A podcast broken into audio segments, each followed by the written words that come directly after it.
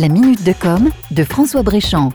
Si vous lisez la presse nationale, vous avez sans doute déjà eu l'information. 2020 ouvre la voie à une révolution dont on imagine encore difficilement les contours et l'impact sur nos vies.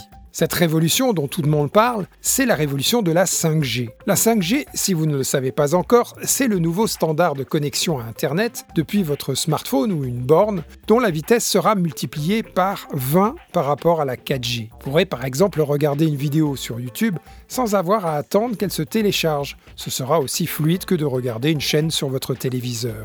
La 5G, c'est aussi et surtout ce qui va nous faire entrer dans l'Internet des objets les objets du quotidien vont pouvoir intégrer de multiples capteurs, interagir en temps réel et anticiper de nombreuses tâches sans que nous ayons à intervenir. C'est une transformation technologique majeure qui nous attend dans le domaine de l'e-santé, dans la démocratisation des véhicules autonomes et qui va transformer les villes en les rendant plus intelligentes. Par exemple, l'interconnexion des services de distribution d'eau et d'électricité en temps réel avec la consommation permettra d'optimiser les ressources au plus près de la demande et de réaliser des économies. Bref, la 5G représente un réel bond en avant pour notre développement. Mais pour que toutes ces belles promesses se réalisent, il faut que le réseau soit déployé et exploité par les opérateurs télécoms qui ont été désignés. C'est l'ARCEP, l'autorité de régulation des communications, qui fixe le calendrier d'attribution des fréquences. Pour la France hexagonale, l'attribution des licences a déjà été lancée en 2019 avec une obligation pour les opérateurs de couvrir au moins deux villes avant la fin de l'année 2020.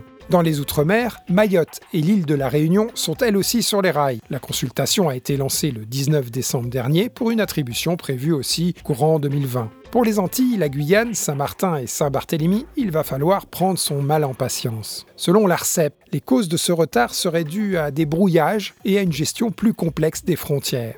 Toujours selon l'ARCEP, une consultation serait mise en œuvre avant la fin de l'année 2020. On croise les doigts. C'était la minute de com de François Bréchamp.